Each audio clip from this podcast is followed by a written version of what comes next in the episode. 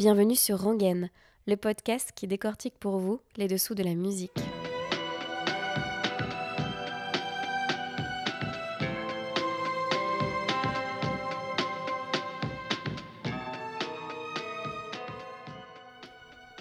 Aujourd'hui dans Rangaine, je suis ravie de recevoir la chanteuse Mathilda.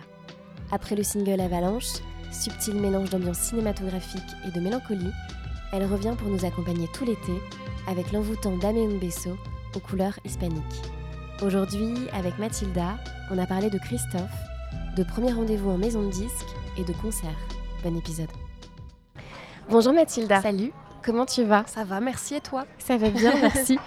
Aujourd'hui, on est au point éphémère à Paris. Il fait très très beau et euh, je suis ravie de te rencontrer. Mais tout pareil. Je vais te présenter. Euh, donc, tu t'appelles Mathilda. Tu es chanteuse, tu es auteure-compositrice. C'est vrai. Et tu es née sous le soleil de Cannes. Oui. Voilà. et tu as récemment sorti un nouveau single qui s'appelle Avalanche. En attendant, un futur EP dont on parlera tout à l'heure. Pour commencer, tu as baigné dans un milieu extrêmement artistique, avec une tante directrice d'événementiel au palais euh, du Festival de Cannes et une grand-mère qui faisait du théâtre. Est-ce qu'il y aurait pu avoir un autre chemin pour toi?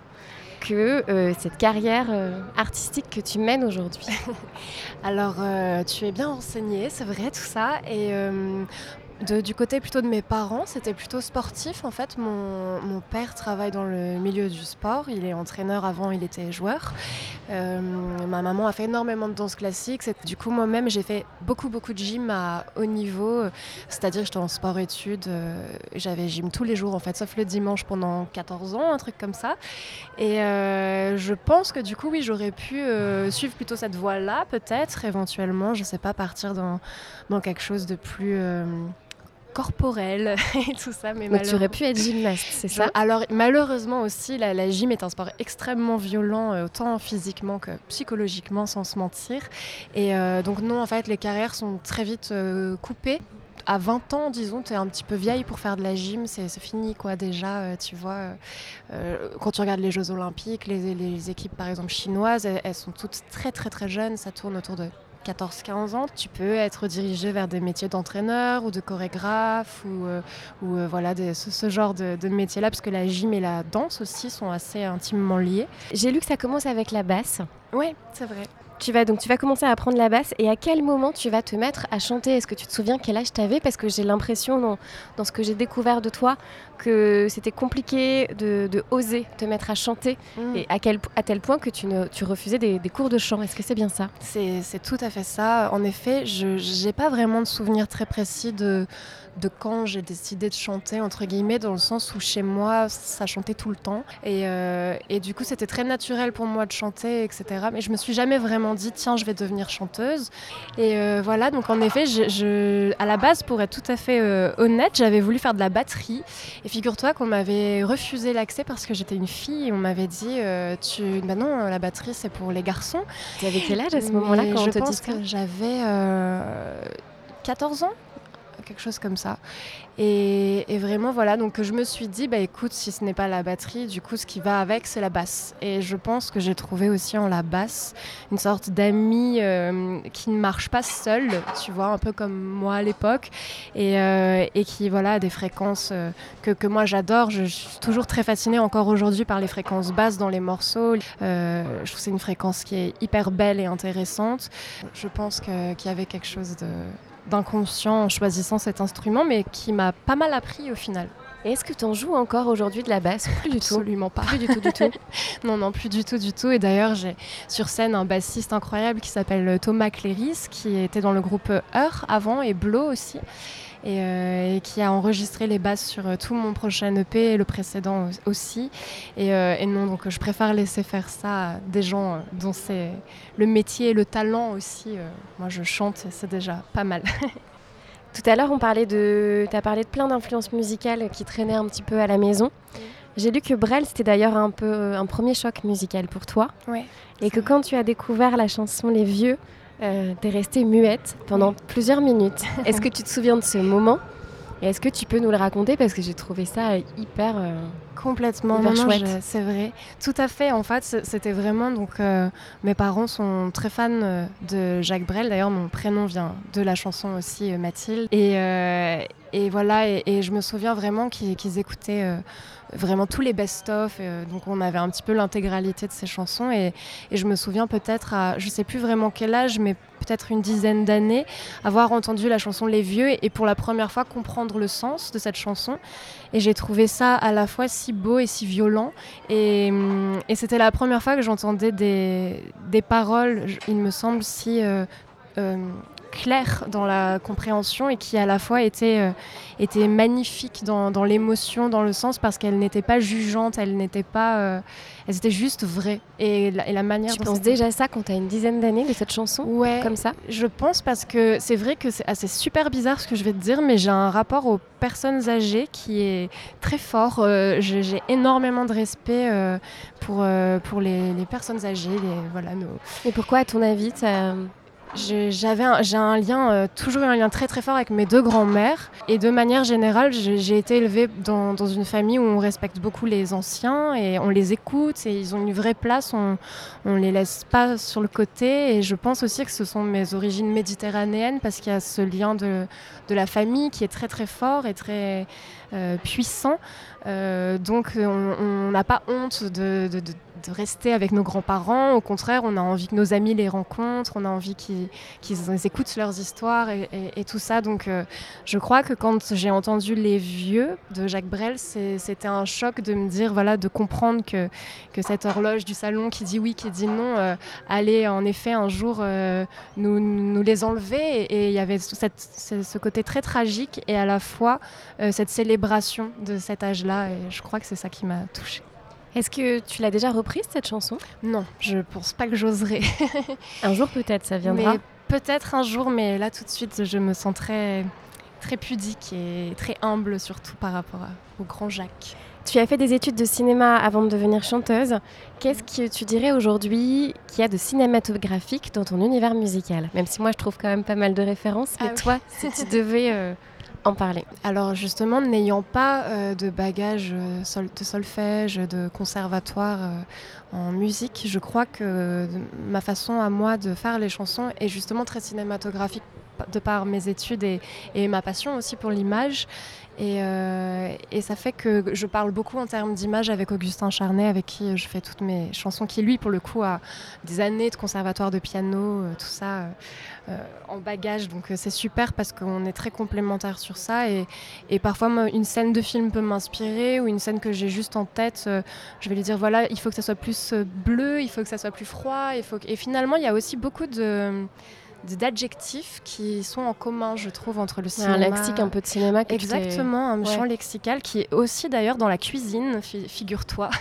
C'est-à-dire Je sais pas, dans le mix par exemple de la musique, il y a quelque chose qui, qui se rapproche beaucoup de comment tu cuisines. Les pareils, ça peut être euh, acide, ça peut être, euh, tu vois, le, le choix des éléments qu'on va. On en parle souvent avec les mixeurs avec qui on travaille ou, ou quoi. Et d'ailleurs souvent les, les artistes, euh, on, on est très, très épicuriens et on aime bien le, le bon vin, la, la bonne nourriture. Et, je, et inversement, je crois d'ailleurs. Je pense que c'est pas anodin. euh, Il y a un vrai, un vrai lien aussi entre ces deux arts-là. Il y a une rencontre importante euh, dans ta vie Mm. euh, que tu vas faire avec Augustin Charnet, dont on parlera tout à l'heure. Tu viens de le citer à l'instant. Bah, c'est Christophe. C'est quand même pas rien. Non. Il y a justement Augustin Charnet va réaliser euh, les deux albums de duo. Donc, euh, et toi, tu vas chanter avec lui la superbe chanson Océan d'amour. Mm. Comment ça se passait euh, Enfin, comment s'est passée cette session d'enregistrement? Qu'est-ce que quel souvenir t'en gardes Même si je sais qu'il y a eu d'autres moments avec lui euh, Oui. autres que, que celui-là? Écoute, pour être honnête, ce morceau, Océan d'amour, il- je pense qu'il a eu sincèrement 40 versions, vraiment minimum. ouais. Euh, et ça sur deux ans et demi à peu près. Donc, euh, je peux pas te citer euh, la séance d'enregistrement très précise parce que finalement, ça a été très pluriel. Il y a eu beaucoup de tentatives, vaines parfois. Il y a eu, des essais en, studio à Motorbass où il adorait aller, qui était le studio de Philippe Zdar. Euh, et finalement, on n'a pas gardé ces, prises-là. Lui aimait beaucoup faire les voix chez lui. Moi, j'aimais beaucoup toujours même encore faire les voix chez moi. Donc je crois que c'est ça qu'on a gardé aussi. Et puis avant, on avait aussi surtout fait une version avec mon groupe précédent qui s'appelait After Marianne à l'époque. Et puis entre-temps, du coup, j'ai commencé le projet Mathilda. Et, euh, donc on travaillait avec un producteur qui s'appelle Prinsley, qui travaille notamment avec Damso, Hamza, qui est belge et qui est hyper talentueux. Et il avait entendu, Christophe avait entendu le travail de Prinsley sur un de mes morceaux. Il avait adoré les rythmiques et tout ça. Et donc il voulait qu'on revoie tout, toute la structure en intégrant Prinsley au morceau. Et, et voilà, ça a fait un, océan d'amour qui a bien mis deux ans et demi, je pense, à, se faire, mais dont je suis euh, très fière et très honorée évidemment de, partager ça avec lui. Comment tu expliques que vous allez créer un lien euh, assez, assez fusionnel, assez important euh, Qu'est-ce qui fait que cette rencontre, elle, a été importante et, vous avez eu un coup de cœur l'un pour l'autre? Je pense, c'est vrai, on, peut vraiment dire ça parce que nous, à l'époque, on était à Toulouse et, et je dirais pas qu'on a déménagé à, Paris pour, euh, pour lui, mais il, en faisait, il faisait partie des raisons en tout cas parce que le, le taux de travail, de, comment dire, la fréquence euh, à laquelle on se voyait devenait de plus en plus importante et, et tout ça. Donc, on a dû, euh, on a dû prendre des dispositions pour que ça soit plus simple pour tout le monde et, et au final, on s'est retrouvé à travailler avec lui pendant trois ans. Je pense qu'on était en contact tous les jours, donc on se voyait minimum 3-4 fois par semaine. Et si on se voyait pas, on s'écrivait. il y a vraiment eu un lien vraiment familial en fait qui s'est qui s'est créé et, lui aussi des, origines italiennes et tout ça et je crois qu'on on, s'est vraiment retrouvé sur euh, la curiosité dans le son sur le perfectionnisme à outrance et nous enfin je le dis toujours mais je sais toujours très peu de choses et j'apprends tous les jours tous les jours mais tout ce que je sais aujourd'hui c'est clairement Christophe qui me l'a appris et, et pour ça je suis éternellement reconnaissante c'est fou. Qu'est-ce qui t'a appris d'essentiel tu dirais de, de particulier contrairement à à l'expérience, aux expériences pardon, que tu vis euh, aujourd'hui? Je pense que déjà, il m'a beaucoup mise en garde euh, sur cette industrie, qui est l'industrie de la musique et qui est, euh, ce dont on parlait un peu tout à l'heure, qui, qui peut être aussi, bah, dans son nom, il y a industrie, donc il y a ce côté machine, il y a ce côté usine, qui peut être un peu effrayant parfois. Et, et face à tout ça, le fait de, de ne jamais avoir d'ego, en fait, c'est que l'ego, c'est le pire ennemi de la création, c'est un fléau et, il ne faut pas en avoir parce qu'en fait on est au service de l'art et, et c'est pas l'inverse. Donc il faut rester à sa place et, créer, créer, créer. Si on nous dit il faut que tu refasses cette voix parce que là je pense qu'il n'y a pas la bonne, la bonne intonation, euh, refait, c'était pas tout à fait juste. Ça veut pas dire qu'on est une mauvaise personne et il faut pas se, vexer pour ça. En fait, bien sûr, on refait, on refait. Pour s'améliorer. Exactement. Et ça c'était super parce que on l'a donc, je crois qu'on l'a vraiment gardé fort en nous. Je dis on avec Augustin, mais euh, mais surtout lui-même l'appliquer. Donc c'est-à-dire qu'on pouvait aussi très bien se permettre de lui dire, écoute, on l'appelait Dan parce qu'il s'appelait Daniel. Écoute Dan, là je crois qu'il faudrait que tu refasses parce que franchement celle d'avant était mieux et tout. Il était là, ah, pas de souci, bien sûr. Enfin, c'était c'était pas juste des belles paroles, tu vois. Il était vraiment comme ça, pour de vrai, très humble et très curieux. Il me semble que c'est une des premières personnes à qui t'as envoyé tes, maquettes. Mm, c'est vrai. Quel retour il te faisait et est-ce que c'était pas euh, hyper impressionnant pour quelqu'un qui, est, qui a l'air, je me permets, assez pudique euh, et qui a mis du temps à, assumer de chanter, d'envoyer de, euh, du coup ses maquettes à un si grand monsieur mm. Ou est-ce qu'à l'inverse, comme il était si bienveillant que c'était facile? Je pense que, en fait, avec le recul, c'est vrai que j'ai pas un sentiment de de honte ou de ou d'être impressionné, tu vois, parce qu'il était en effet. Si... En fait, la demande venait de lui, c'est lui qui me demandait de.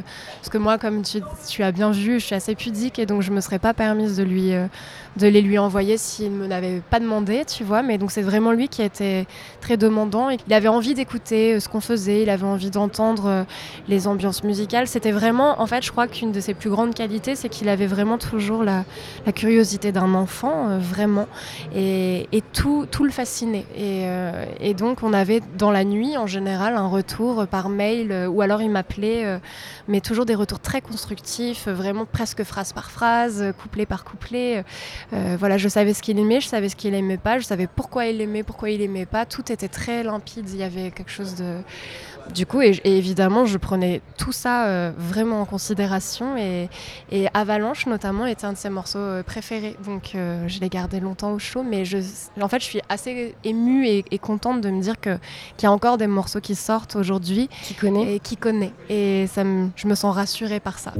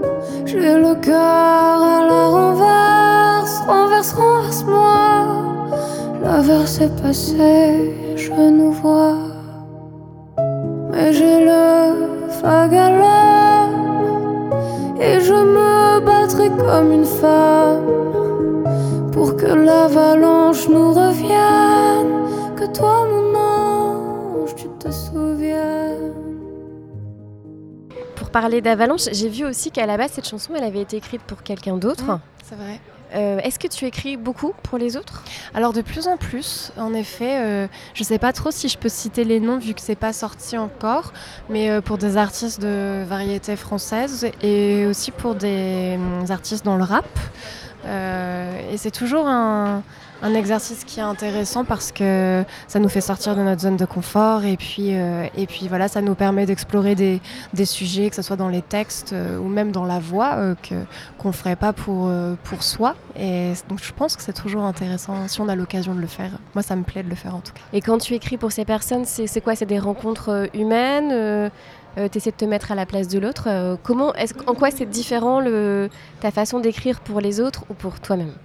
Je crois que en fait, il y a presque un jeu euh, théâtral, tu vois, euh, d'acteur où en fait tu dois euh, faire mine de, de- de soudainement être cette personne-là, euh, la comprendre. euh, donc soit, en fait, c'est très propre à chaque artiste. Soit certains artistes nous donnent des sujets carrément en mode euh, j'ai envie de parler de ça dans cette chanson. Donc, ou alors au contraire, on, on a assez carte blanche parce que voilà, ils sont, ils aiment quelque chose qu'on fait nous, donc ils nous demandent des choses similaires. Donc voilà, mais en général, il n'y a pas vraiment de règles, mais c'est toujours super intéressant en tout cas. C'est un autre terrain de jeu pour toi. Quoi. Carrément.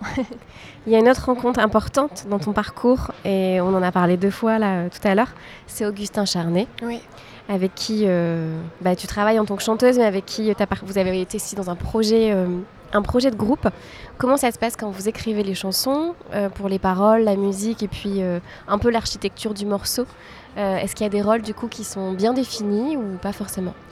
En général, en fait, c'est assez bien défini. Oui, euh, ce qui se passe, c'est qu'il y a deux cas de figure. Moi, j'écris toujours les textes, quoi qu'il arrive, parce que c'est super important pour moi d'interpréter. Je trouve que c'est des choses qu'ensuite on va porter sur scène, qu'on va graver sur un disque, et donc qui seront là pour toujours d'une certaine manière. Et donc ça, c'est très important pour moi euh, que ce soit quelque chose qui me parle en priorité, évidemment. Et euh, par contre, pour la musique, soit ce sont des compos à moi, euh, qu'ensuite euh, il va m'aider à retravailler sur les arrangements, etc. Ou soit carrément on, fait ça ensemble, il part sur un piano qui m'inspire et, ensuite je fais le texte et la top line et, ensuite on fait les arrangements. En général, c'est ces deux cas de figure-là, les, principaux cas de figure. Et en quoi c'était différent de quand vous étiez, quand vous étiez en groupe? C'était toi aussi qui intervenais beaucoup sur, sur les textes et aussi la musique ou c'était encore une autre manière de fonctionner? En général, c'était parce qu'en fait, c'est- les garçons que j'avais dans l'After Marianne avaient un autre projet qui s'appelait Kidwise aussi. Et, euh, et du coup, c'était plutôt. Enfin, on était évidemment un groupe, mais c'est vrai que c'était mon projet dans le sens où c'était moi aussi la chanteuse et je faisais toujours les paroles. Et, euh, mais ça pouvait. Enfin, il y avait certains morceaux où, par exemple, ça pouvait être le guitariste qui avait fait la compo à la guitare. euh, c'était pas toujours la même. Pas tout le temps. Il n'y avait pas une formule très précise qui fonctionne à chaque fois, mais. Mais oui, c'était autour de, de mes textes et tout ça à chaque fois. Il y a, En 2020, 2021, pardon, tu as sorti euh, le titre Hypersexuel. Oui, Désolée, j'ai un accent anglais euh, tout pourri, je le précise. T'expliques que tu as écrit euh, cette chanson à ton arrivée à Paris, quand avec ta manageuse, vous allez un peu écumer euh, pas mal de maisons de disques, et que ce moment-là t'a énormément déçu. Ouais. Qu'est-ce qui se passe du coup à ce moment-là, et pourquoi ça, au point, s'en est au point euh, de- de d'écrire une chanson? En fait, euh, en effet, euh, moi je viens du sud-est, ensuite je vais à Toulouse pendant quelques années, donc euh, je baigne dans toujours une ambiance assez chaleureuse, assez bienveillante, et, surtout je suis très jeune et je me fais, je pense, une, image de l'industrie de la musique qui est complètement faussée, mais qu'on donne en voyant les interviews, justement, les clips, tout ça, où on idéalise énormément cette industrie. Et donc, à mon tour, j'arrive à Paris et, et, on commence à faire plusieurs rendez-vous dans des maisons de disques, etc. Et, et je me retrouve confrontée en fait à des directeurs artistiques qui euh, n'écoutent pas du tout les chansons et qui ont vraiment les pieds sur la, vraiment littéralement les pieds sur la table, en train de scroller sur le téléphone euh, pendant que la chanson est en train d'être jouée, tu vois. Des directeurs artistiques. Ouais, ouais, ouais, ouais. Non, non, vraiment. Et, et tu te dis, mais en fait, euh, est-ce que je mérite à ce point-là ce, cet irrespect, tu vois Enfin, qu'est-ce que j'ai fait pour euh, pour être si peu respectée et, et voilà. Et après, à la fin de, des rendez-vous, souvent, en fait, les conversations étaient tournées autour de à quoi je ressemble. Euh, on m'avait conseillé vraiment de me teindre en blonde patine. Euh, quelqu'un d'autre m'avait conseillé une tenue rouge en latex. Et en fait, c'est ok. Mais sérieusement, on t'a vraiment conseillé de, te saper de cette façon. Ouais, vraiment. Non, non, vraiment. Et comment tu réagis toi? Ou ta manager C'est quoi, c'est quoi vos réactions? En fait, on est, je crois qu'on la première fois que ça arrive, on est vraiment outré et, euh, je me souviens vraiment du rendez-vous avec euh, la personne qui avait les pieds sur la table et qui scrollait euh, tout le long du, rendez-vous. Je pense vraiment qu'il nous a regardé dans les yeux à peu près j'allais dire une minute, mais je pense que c'est beaucoup trop d'espérance de vie que je lui donne. vraiment, je pense que ça se comptait en secondes. Et, et tu vois, vraiment, il y avait un truc de, je sais pas, dans l'air qui était si désagréable qu'en fait avec Julie, ma manager, on se regardait en se demandant presque si c'était une blague ou si c'était une caméra cachée ou, je sais pas. Et, donc au début, je pense que c'est surtout ça. en fait, c'est tellement peu probable que que c'est presque drôle euh, dans le sens où c'est absurde. C'est-à-dire que tu vois, je sais pas si une mauvaise série euh, euh, télé voulait faire un, cliché sur l'industrie de la musique, je pense qu'en voyant cette scène, on se dirait oh là là, c'est too much quoi. Mais, mais pourtant, c'est vrai. Donc, Et c'était un directeur artistique d'une major, d'une grosse maison de disques? Oui. D'accord. Voilà. bon, en tout cas, ça t'a inspiré une super chanson. Ah, merci. euh, pourquoi c'était si important pour toi de, de, bah, de le coucher sur papier euh, C'était pour euh, évacuer un peu ce, ce Ouais. mauvais souvenir? Je crois que j'étais très en colère en fait. J'étais, hum, enfin, ça me paraissait tellement irréel et, et en fait, je, je mets beaucoup de temps à faire mes chansons. J'essaye de les soigner, de choisir les sons, vraiment de travailler avec des, des gens dont je suis fan, autant du travail artistique que des humains qu'ils sont. Et, euh, et du coup, c'est vraiment se livrer. C'est presque impudique finalement de faire écouter ces chansons en, étant là. Euh, et du coup, quand euh, j'en- j'entendais j'entendais, enfin, j'assistais à ce genre d'événement, je me sentais vraiment en colère en fait. Après, je me suis dit, mais euh, enfin, c'est fou parce qu'en finalement, la personne n'écoute même pas, il, il se demande juste comment ils vont me vendre comme une industrie, enfin, quel est le packaging du prochain yaourt, quoi, Comme tu un vois. futur produit. C'est ça, vraiment en mode euh, est-ce que euh, il vaut mieux qu'elle soit blonde platine ou est-ce que plutôt on la met euh, rousse ou tu vois et, et, et comme si on n'était pas là en fait. Il pose ces questions à voix haute comme si on n'était pas là et, c'était très très choquant et, et du coup j'ai teint mes cheveux en, en noir. Tu as sorti du coup récemment un titre euh, superbe, piano-voix, Avalanche, Merci. hyper épuré. C'est un avant-goût, j'imagine, euh, bah, du prochain EP. Mm. Est-ce qu'on peut un peu en parler ou est-ce Ouais. que comme c'est, tu m'as dit euh, que c'était septembre, est-ce qu'on peut dévoiler le titre que moi je pense avoir trouvé? Ah oui, Ben Oui, je pense à Brutal. oui. En même temps, tu as donné des bons indices sur ton vrai Instagram, on va pas se mentir. Ah. Donc c'était assez facile. En tout cas, moi, je trouve que c'était facile. Comment, quelle couleur il aura cette EP Euh, Et puis déjà, tu dois être très très heureuse, de, impatiente de, le sortir, j'imagine. Oui, oui, bien sûr. Euh, alors en effet, c'est un EP qui s'appelle Brutal et, et qui est euh, à l'inverse. J'aime bien dire que le premier EP Amour et Sacro se rapprochait plus du ciel dans les inspirations parce qu'il était très planant, euh, même le nom, voilà, très, très baroque, très atmosphérique. Et celui-ci est est vraiment, comme son nom l'indique, plus brutal, donc se rapproche plutôt de la terre pour le coup, et plus ancré dans des, choses plus racines. euh, donc il y a beaucoup de morceaux, euh, il y a deux morceaux assez hispanisants. On a travaillé avec des guitaristes euh, andalous, flamenco, que j'adore et je suis hyper honorée de les avoir sur ce disque avec moi. Il y a également un, titre qui s'appelle Téhéran et qui est en collaboration avec un artiste iranien qui s'appelle Mohammad Moussavi. Donc il y a, voilà, il y a des choses comme ça plus, plus racines. Et, euh, et aussi, on a fait jouer uniquement que des vrais instruments. Donc euh, tout est très organique et je crois que, que j'en avais peut-être un peu marre des prods, tu vois, qui finalement... sont chouettes et, j'adore écouter, en écouter en plus, tu vois, mais, mais qui sont très datés finalement. Tu peux te dire c'est les années 2020 dans pas très longtemps, je pense, alors que je sais pas, pendant la conception de ce disque, je me suis euh, remise à écouter énormément de Nancy Sinatra, euh, toute cette scène euh, très vintage et, sublime, et, je me suis dit c'est fou, les arrangements n'ont pas pris une ride, quoi, genre c'est c'est dingue et, en fait je me suis dit mais je veux faire la même chose je veux faire que des vrais instruments donc on est allé en studio enregistrer des batteries, qui devient un, animal rare en, studio. C'était drôle parce que tellement que le petit assistant qui était là, il, il savait même pas euh, vraiment comment placer les micros et tout ça tellement plus personne n'enregistre de batterie et qu'on fait tout sur ordinateur et tout ça, donc ça paraît un peu vieux con comme ça de dit, de cette manière. Mais j'étais très heureuse de voilà, avoir une vraie batterie, une vraie basse, des vraies guitares, euh, tout pour de vrai. Il y a tout joue pour de vrai, donc c'est chouette. Et est-ce que tu as joué sur cette batterie pour te venger euh Non, Dieu merci pour vos oreilles, je, je ne jouerai pas de batterie.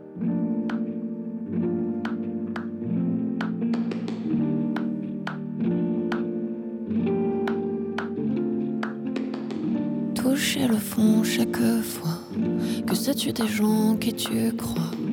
Moi j'ai tout aimé de toi, tes yeux et ta voix. J'ai mis toute ma vie dans ton cœur. Ces peines, ces joies, ces douleurs. Et je ne garde que le meilleur quand je pense à toi. Mais si tout s'arrête, si tout tombe à l'eau, j'étais dans la tête, le cœur en fuego. Serais-je vraiment bête de trouver ça beau?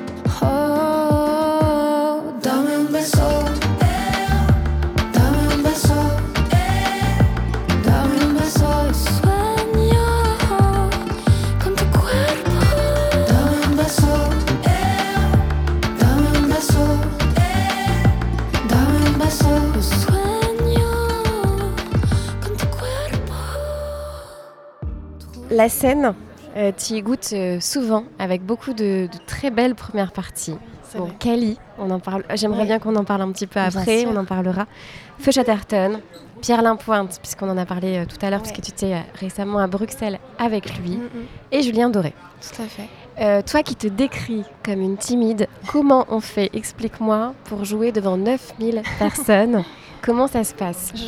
Je, t'avoue que j'ai toujours pas vraiment très bien la, réponse, mais euh, je crois que c'est très bizarre ce que je vais dire, mais, euh, mais finalement c'est moins impressionnant de jouer dans, des zéniths que dans une petite salle, par exemple avec Pierre, où c'était euh, au Botanique à Bruxelles, où finalement tu devines absolument tous les visages. Tu vois, en fait c'est si grand un zénith, tu as beaucoup les lumières dans, dans la tête, dans les yeux, et que, que tu vois mal. En fait, tu vois le premier rang, mais après tu vois mal et, surtout les conditions d'accueil étaient si bonnes aussi, tu vois, qu'on s'entendait parfaitement et tu es très à l'aise, tu es très vite à l'aise en fait. Bon, je, fais un peu le, cacou comme on dit chez moi, mais, en réalité j'étais très stressée euh, évidemment, mais c'était vraiment une expérience géniale et je crois très enrichissante. J'ai un peu l'impression que un concert en première partie en zénith en vaut 10 euh, dans des plus petites salles sur l'assurance, sur euh, la manière de se placer, euh, tant dans l'espace scénique que sa voix, tu vois, sur les morceaux. Et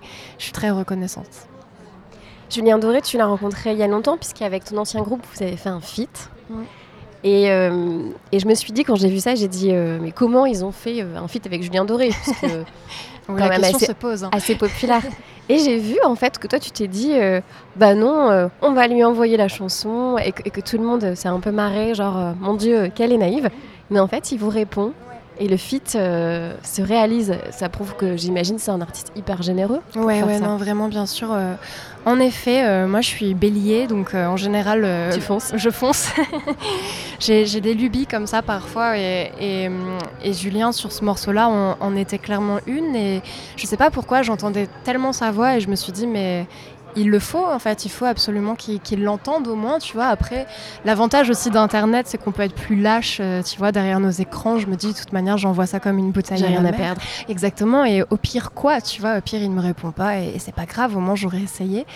Et, euh, et il se trouve qu'il a répondu, donc, euh, donc on était hyper heureux. Et en fait, ça tombait super bien parce qu'il était lui-même en, studio. Je crois que c'était pour son album euh, Esperluette à l'époque. Et il était donc en studio en train de faire ses voix. Donc c'était parfait. Il, était en condition pour enregistrer une voix rapidement pour nous. Et c'est ce qu'il a fait. Il nous l'a envoyé, tout ça. Donc on, était très heureux. Et, en effet, là, il m'a réinvité du coup sur les premières parties, sur quelques premières parties. Voilà, je suis très contente. Ça, ça doit être agréable, c'est-à-dire qu'il suit en plus euh, où Ouais. tu en es, il suit ton parcours et, et à nouveau il y a une première partie et euh, Bien sûr, oui, oui. Non, non, c'est super. très chouette. Kali, comment tu vas le rencontrer? J'aimerais bien savoir comment tu l'as rencontré. Alors Kali, je le rencontre par Augustin, qui euh, en fait a composé tout son album euh, Caval avec, enfin, co-composé Qui est un avec. super euh, album. Ouais, n'est-ce pas? Magnifique. Vraiment fou. et, euh, et en fait, c'est drôle, on a un peu créé euh, d'une autre manière, mais un peu dans la même intensité, cette relation qu'on avait avec Christophe, avec Bruno, qui est, vraiment un ami très proche aujourd'hui et, et qui est, je pense, une des personnes les plus gentilles de cette planète et plus généreuse. euh, il est vraiment incroyable. C'est un artiste que, j'adore, euh, tant euh, musicalement que qu'humainement. et, euh, et voilà, très vite, en fait, il enregistrait les voix dans, mon salon pour être tout à fait transparente sur la situation. Et à un moment donné, il est venu toquer à la porte de ma chambre et il m'a dit, tout gêné, Mathilda, est-ce que ça te dirait de chanter avec moi sur un morceau? Mais vraiment, je comprends si tu veux pas. Enfin, j'avais même pas le temps de placer mon évi- évidemment oui. Euh, Enfin, je trouve juste cette phrase te montre très rapidement la personnalité de Bruno. Tu vois, enfin, il était vraiment gêné pour de vrai de me poser la question, alors que moi, j'étais, j'en venais très pas. élégant quoi. Ouais, hyper élégant, vraiment très très élégant. Évidemment, j'ai dit oui et, et je suis trop trop heureuse de ce morceau et Donc, Ouais. donc cette voix survient avec moi sur cet Ouais. album de, de Caval pour que les gens un peu situent. C'est euh, dans ton salon et c'est euh, cette prise-là en fait qu'on entend. c'est ça. Ensuite, on est quand même retourné à ICP en Belgique, à Bruxelles, pour euh, réenregistrer quelques quelques pianos, etc. Mais il me semble que les voix d'Ef sont les voix de mon salon. euh, mais, mais je sais pas, on, on s'y sent bien, il doit y avoir une- des bonnes vibes. Donc, euh, Dans les articles qu'on lit sur toi, on te compare souvent à Lana Del Rey. Est-ce que du coup cette référence qui est due à un univers euh, un peu vintage, un peu cinématographique, cinématographique pardon, elle te va Est-ce que c'est quelqu'un que tu écoutes et que tu aimes Oui, bien sûr.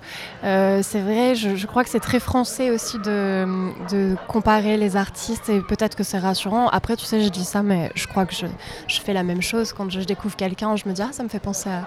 Je pense que oui, ça doit être rassurant de, de pouvoir euh, remettre des sonorités qu'on entend à quelqu'un d'autre, euh, qu'on a déjà entendu auparavant. Et, euh, et bien sûr, je, je crois qu'en effet, avec, euh, j'allais dire avec Lana, pour qui je me prends.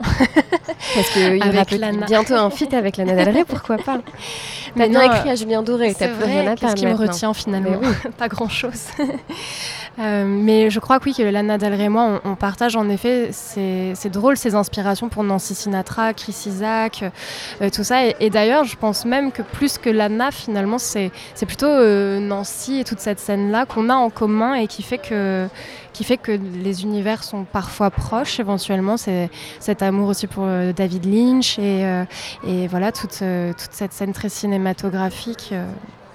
Je crois que ça doit être ça le lien et peut-être la voix un petit peu nonchalante ou asthmatique, mais ça malheureusement je n'y peux rien. Mais tu sais, moi, c'est ça qui me plaît beaucoup chez toi, c'est qu'on a, il y a quand même beaucoup, tu sais, toute une vague euh, de nouvelles scènes françaises avec beaucoup d'inspiration. euh, euh, très variété, tu sais, et, et- et c'est super. Mais toi, tu as vraiment un univers extrêmement singulier. Ah, merci. Et ça, je trouve ça hyper chouette. Et, euh, et voilà, moi, ça me touche beaucoup, beaucoup, tout ce que tu... Je trouve ça très pudique, je trouve ça très élégant, à la fois assez énigmatique. C'est gentil. Et, et je me dis, elle aurait pu faire euh, bah, un peu comme tout le monde, un peu comme euh, ce type avait qui te disait euh, de, de chanter telle chanson ou, ou telle autre.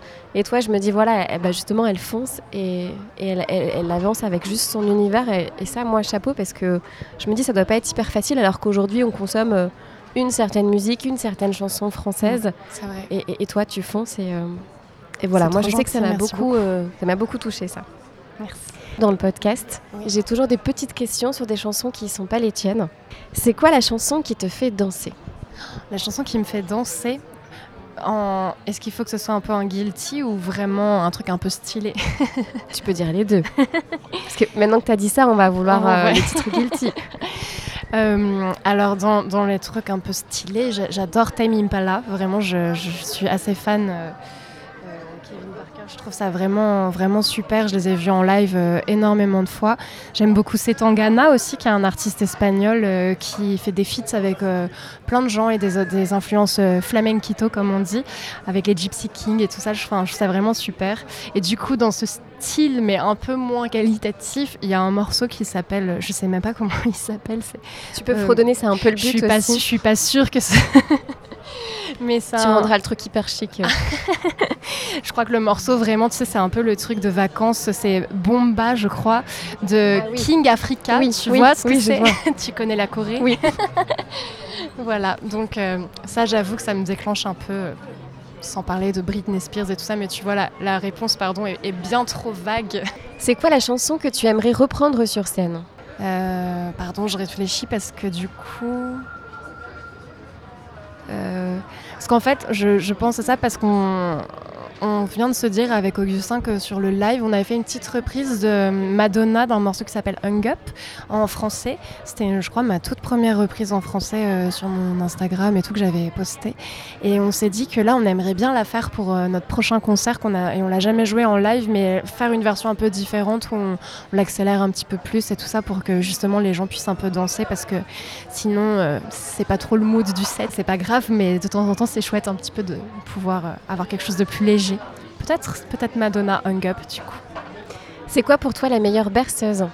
La meilleure chanson à chanter à un enfant? Ah, Peut-être euh, quelque chose de Guy Béard, euh, comme euh, Ma petite est comme l'eau. Je trouve ça c'est très joli, la, la, petite mélodie et tout ça. C'est, je pense que c'est bien pour bercer un enfant. C'est un peu ton univers. C'est quoi la chanson qui, c'est quoi la chanson qui te rend mélancolique? Hmm, alors là, la chanson qui me rend mélancolique, je pense que ça peut être tellement de choses. Ça peut être euh, en chanson française, ça peut être justement du Barbara, mais ça peut aussi très bien être euh, tout un album de d'auteurs euh, que j'adore, qui est un groupe anglais. Également un album, parenthèse, de Siguros, qui est un, groupe islandais qui est sublime. Et j'ai vu que dans, dans tu m'arrêtes si j'ai tort, mais dans After Marianne, euh, au tout début, il y avait, y avait des références comme ça quand, on parlait de votre projet. On comparait aussi à Sigur Rós. Oui, c'est vrai. Alors ça, c'était, je pense, un peu la consécration pour euh, notamment euh, Augustin, Théo et Léo qui étaient les musiciens parce que euh, je crois que c'est eux qui m'ont initié à, à et, c'était, je pense, la plus belle initiation que j'ai eue musicalement parce que je sais pas si tu les as déjà vus en concert. Jamais. Parce que c'est, franchement, euh, s'ils passent à Lille, je t'invite à, aller les voir parce que, parce que vraiment, c'est fou ce qui se passe. J'ai jamais vu ça. Les gens entrent en transe, mais vraiment, c'est-à-dire qu'il y a des moments où on a vu des. Je, je les ai vus quatre ou cinq fois en concert et à chaque fois, c'est un moment qui est complètement suspendu, mais comme si, tu sais, il y avait une sorte de, je sais pas, presque de, drogue qui, qui, flottait dans l'air et, et, qui rendait le moment absolument euh, dingue. Et, des gens entrent en transe, des gens se mettent à pleurer, à faire des prières, des incantations. Et,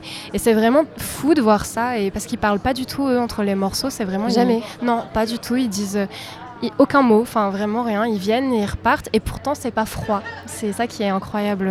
C'est vraiment une expérience euh, folle et je t'invite à, si jamais. Je vais suivre tes conseils. c'est quoi la chanson que tu aurais aimé écrire? Ah là là, la chanson que j'aurais aimé écrire. Est-ce que ce serait pas Les Vieux de Jacques Brel? Pour boucler la boucle Bah oui. Mais peut-être. Ou sinon, dans un style plus, euh, comment dire, euh, blues, je crois que j'aurais beaucoup aimé écrire euh, Wicked Game de Chris Isaac, que j'adore. Je trouve la mélodie à la fois simple et, si sensuelle et énigmatique. Et, et puis pour être dans, faire la BO d'un David Lynch, juste pour ça, c'est quand même cool, quoi. D'ailleurs, j'ai vu que tu avais, tu avais fait des, des BO de films. C'est quelque chose que tu as fait. Est-ce que tu peux nous, nous, raconter un petit peu?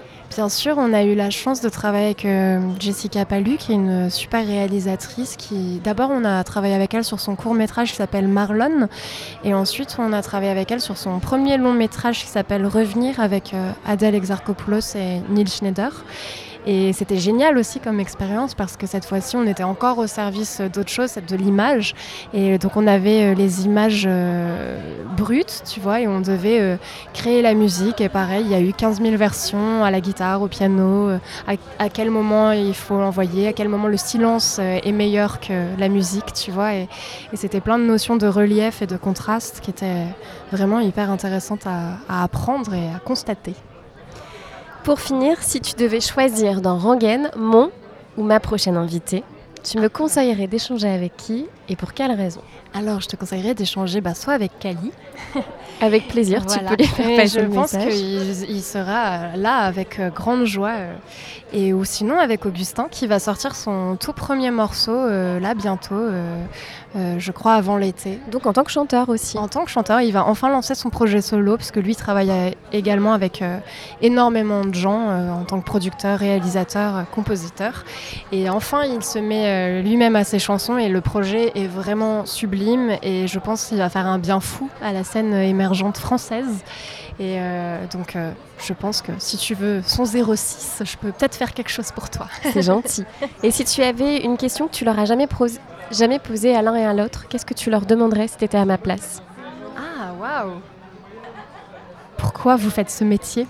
C'est vrai? Pourquoi? Parce que parfois, je, trouve que c'est une question, je pense, qui même... Euh, au stade de Bruno, tu vois, il y a des, gens qui ont comme ça une si grande carrière et tout, et, je sais que c'est vraiment comme un grand frère pour nous, Bruno, il, nous guide énormément et, il a toujours des mots très sages et très bienveillants et généreux comme d'habitude, mais euh, parfois on peut se poser la question, pour être tout à fait honnête, tu vois, quand euh, tu travailles tellement, c'est vraiment un métier qui est compliqué, l'industrie est pas belle, euh, évidemment il y a des exceptions qui font qu'on tient un petit peu, tu vois, mais, mais, mais voilà. Donc parfois, je, sais que nous, entre artistes, on aime bien savoir pourquoi on fait ça, juste tout simplement pourquoi. Eh ben, je leur demanderai si j'ai l'occasion euh, de les rencontrer l'un et l'autre. Merci beaucoup. Merci à toi. J'ai passé un très chouette moment. bah, tout Merci pour ta générosité, ta oh. gentillesse. Tout pareil, vraiment. C'est un plaisir. Euh, et voilà, et j'espère que, écoute, j'ai hâte de découvrir du coup euh, ce nouvel EP qui sortira en septembre. Oui. Que j'imagine du coup tu continueras à défendre soit seul ou en tout cas en première partie. Donc, tout à fait. Il y a de grandes chances si je vais voir un nouveau Cali que je te croise en première partie, je l'espère. Et, plein de bonheur euh, aussi bah, euh, dans ta vie personnelle, bien entendu. À toi aussi, tu mérites le meilleur et le beau. Merci beaucoup. Salut.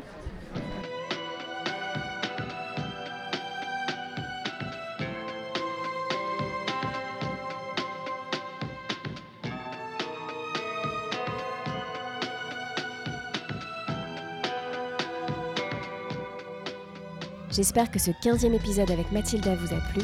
Pour me suivre sur Instagram, c'est Rangame, le podcast. À bientôt pour un nouvel épisode.